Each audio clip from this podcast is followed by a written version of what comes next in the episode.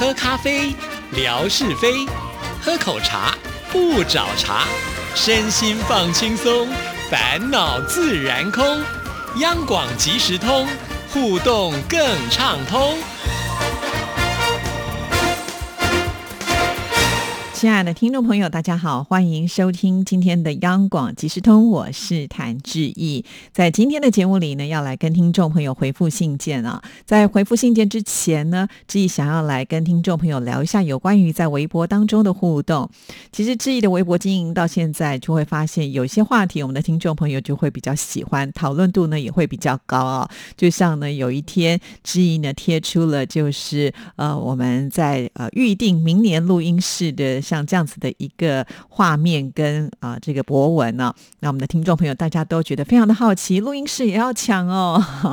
是这样的啦。因为呢，我们录音室啊，从去年开始呢，就采取了在网络上预定的一种方式啊。很多人都很好奇，我们在做节目的背后，其实这有点像是致意呢，在呃做这个听不见的广播系列当中啊，大家呢都很喜欢来看一看，在做广播的背后到底会发生什么样的事情啊。只不过过呢，像这样子的一种预定呃，我们的录音室的方式比较。没有办法呢，用这个画面来呈现，好，所以呢，呃，在微博上呃贴出之后呢，反而大家还是会有一些这个有趣的疑问啊。那既然呢，大家对于这样的话题有兴趣的话呢，我就打算在今天的节目里呢，跟听众朋友先来回应一下啊。其实像呃一般的主持人呢，呃来电台的时间呢，大部分呢都还是以就是预定好录音室的时间，因为我们有了录音室以后呢，才能够在录音室里面来录制节目嘛啊。所以，当我们要邀请来宾的时候，通常也都是会选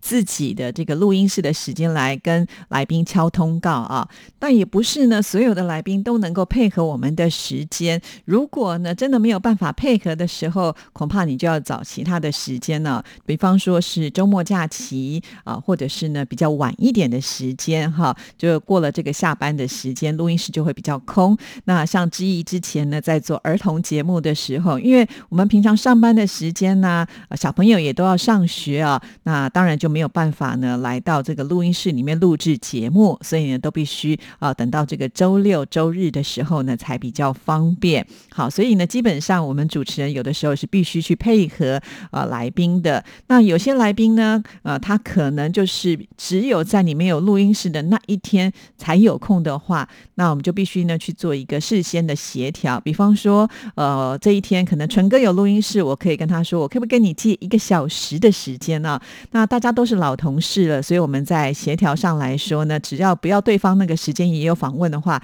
大家基本上呢都会互相体谅啊，就互相的来做一个协调。这是以前我们的这个使用录音室的一个方式。在以前那个阶段呢，我们的主持人会比较有这个呃录音室的地域的界限哈，这是什么意思呢？呃，我们的听众朋友如果有看过志毅的直播，就会知道从我们的大厅一进来之后呢，左边跟右边都有录音室啊，在一楼的部分。那左边呢，通常都是我们华语节目主持人在使用的；右边呢，就是呃方言啦，还有就是外语部的同仁们他们在使用的录音室。在我们三楼呢，也有录音室啊，像夏志平呢，他啊每天早上开的这个现场节目呢，通通都是在三楼的录音室来录制的。所以呢，有一点点像是好像呃新闻部的同仁就喜欢。用三楼，然后我们大家习惯性的会选择你就是比较固定的那几间录音室啊，就是因为我们华语的这个节目的量比较多啊，后来也会发生一些就是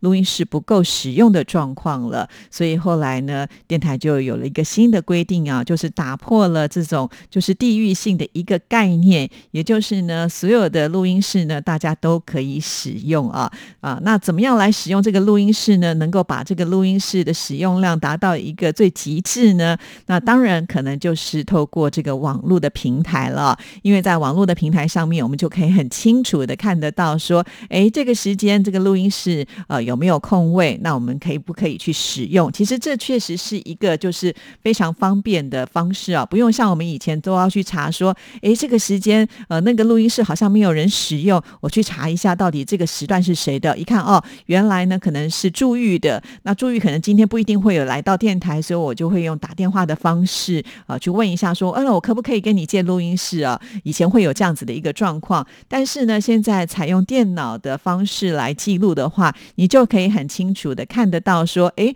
哪一间录音室是空的，我现在是不是可以去使用啊？或者是你一定要用那间录音室的时候，你也可以看得出来啊，那间录音室是被谁给预定下来了，那你就自己可以去跟他做一个协调。那这样子的情况之下呢，就是是如果我们真的急需使用录音室的时候，透过这样的系统，你就可以很清楚的去找寻，呃，你可以来做急迫的调度了啊。那听众朋友听到这里的时候，就会觉得说，那为什么要预定呢？哈，因为在央广呢，每一年度哦，就是在年底的时候也会做一个新的总会啊，也就是会在新年度呢，在节目上会有一些更动。那在这里呢，我们大概就知道说，你每个礼拜要交出多少的节目的量，那你自己可以去稍微算一下哈，就是你需要多少的录音室的时间，所以你心里就会盘算着啊，那我要来预定多少的时间。那为了公平起见呢，所以呢，我们就规定了一个时间，从那一天开始起跑，大家呢都可以到这个网络上呢去预定，也就是二零二二年这一整年的录音室啊，所以这是一个基本的形态。可是啊，老实说，这样的系统呢，我们就是要预定一整年哈，也就是说，我们在这一整年当中呢，比较不会去使用。呃，有的时候可能对于这个呃操作上来讲呢，会有点生疏了，因此大家在那一天的心情都会比较紧张，生怕呢自己有一个什么差错，然后就没有预定成功哈。哦，我还特别呢在提早的时间呢来稍微练习了一下下哈，就要抢那个黄金时间，抢到我想要的录音室，所以自己觉得很有意思啦，也把这样的照片呢拍。下来分享给所有的听众朋友啊！好在呢，我觉得所有的主持人呢，平常呢大概都会呃有一定的默契了，不至于就是有人呢去抢了他不该抢的录音室哈。大家都还蛮和平的状况，也有呢主持人睡过头了，结果后来他就没有抢到录音室。呃，那我就不说是谁了。后来呃，同事们经由这个私底下的一个协调，还是呢挪出了一些他可以使用的录音室，就是说我们彼此之间。呢，即便有了这样这样子的一种规范，可以很理直气壮的说，不管这就是我抢到的，那就一定是我。其实也没有这样子的一个状况了哈。所以呢，我觉得这是一个非常有趣的现象，跟听众朋友做分享。那我们还有听众朋友非常的专业，就问到更深入的一个问题了。呃，这是应该是我们的梦雅哈，他就说：你们呃抢到了录音室之后，那在剪辑的部分的话，也是要用这个录音室吗？其实，在央广呢，也有这个就是是后置室啊。那有几个工作站，我们也可以在那边呢做这个后置的剪辑啊。什么是后置的剪辑？也就是呢，当我们录完呃这个节目之后呢，我们可以在后置上面呢。来做一些修剪，比方说，呃，哪里的声音不够啊，我们要补强啦；或者是哪里的声音太大，我们需要稍微呢把它压低一点点；甚或是呢有说错话的部分呢，我们就要把它修掉。有的时候呢，我们会录的比较长，但是呢，因为我们的节节目时间上是有限制的，所以我们可以透过这个后置呢来去修掉一些呃，就是比较没有那么重要的部分啊，让这个节目能够呈现出来的是比较精致的。那再来呢，可能就是你可以呃。搭上一些音效啦，或者是音乐的部分，这些呢都是可以在后置室来使用的。但是啊，其实我自己个人呢，比较不太喜欢在后置室来做这个修剪啊，因为后置室呢只有工作站，并没有麦克风的功能。也就是当你在剪辑的时候，突然发现，哎，我这里好像呢有一个字没有说的很清楚，或者是呢，我觉得这样子的呈现方式，可能听众朋友没有办法那么的了解。我其实是可以透过呢，呃，就是我在后置的过程当中呢，来做一个重新的录制，就是补录这样子的一个声音啊。可是如果没有麦克风的话，我就没有办法做这样子的一个动作了啊。所以我个人呢，在剪辑的时候还是比较喜欢在录音室里面来剪辑，因此我就必须很善用我这个录音室的时间。常常呢，就是一坐进来之后呢，就好像没天没日啊，因为在录音间里面是。没有对外的窗户，外面是下雨打雷，其实我们也听不到哈，因为录音室呢都做好了这个呃隔音的设备哈。常常出去的时候才发现，哦，外面的天气跟我们想象的是完全不一样啊。那我们曾经也有几位听众朋友来过台湾，接受过知意的访问啊，那也大概知道呢，知意会喜欢用哪一个录音室。其实也不是说一定那么的喜欢哈，就是我们第一个习惯了，第二个呢，就是其实在不同的录音室，我们录出来的声音其实是会不一样的哦。所以我们也不太会去说，我今天星期一呃登记的是。A 录音室，星期二就登记 B 录音室，星期三就登记 C 录音室。比较不喜欢这样，因为呢，我刚才提到的，就是每间录音室录出来的这个声音都会有一些差别。当我们呢要做后置去做修改的话，你在 A 录音室录的时候呢，你到 B 录音室去做修改，你再重新补录声音的话，一定听得出来那是不同的空间啊。所以这是一个比较有趣的现象。呃，也许呢，对很多不是那么专业的人来讲，可能听过去。就算了，可是对我们呃长期做广播，耳朵呢都必须要呃灵敏的状态，有的时候你就不能够接受那个声音上不一样的这种感受啊。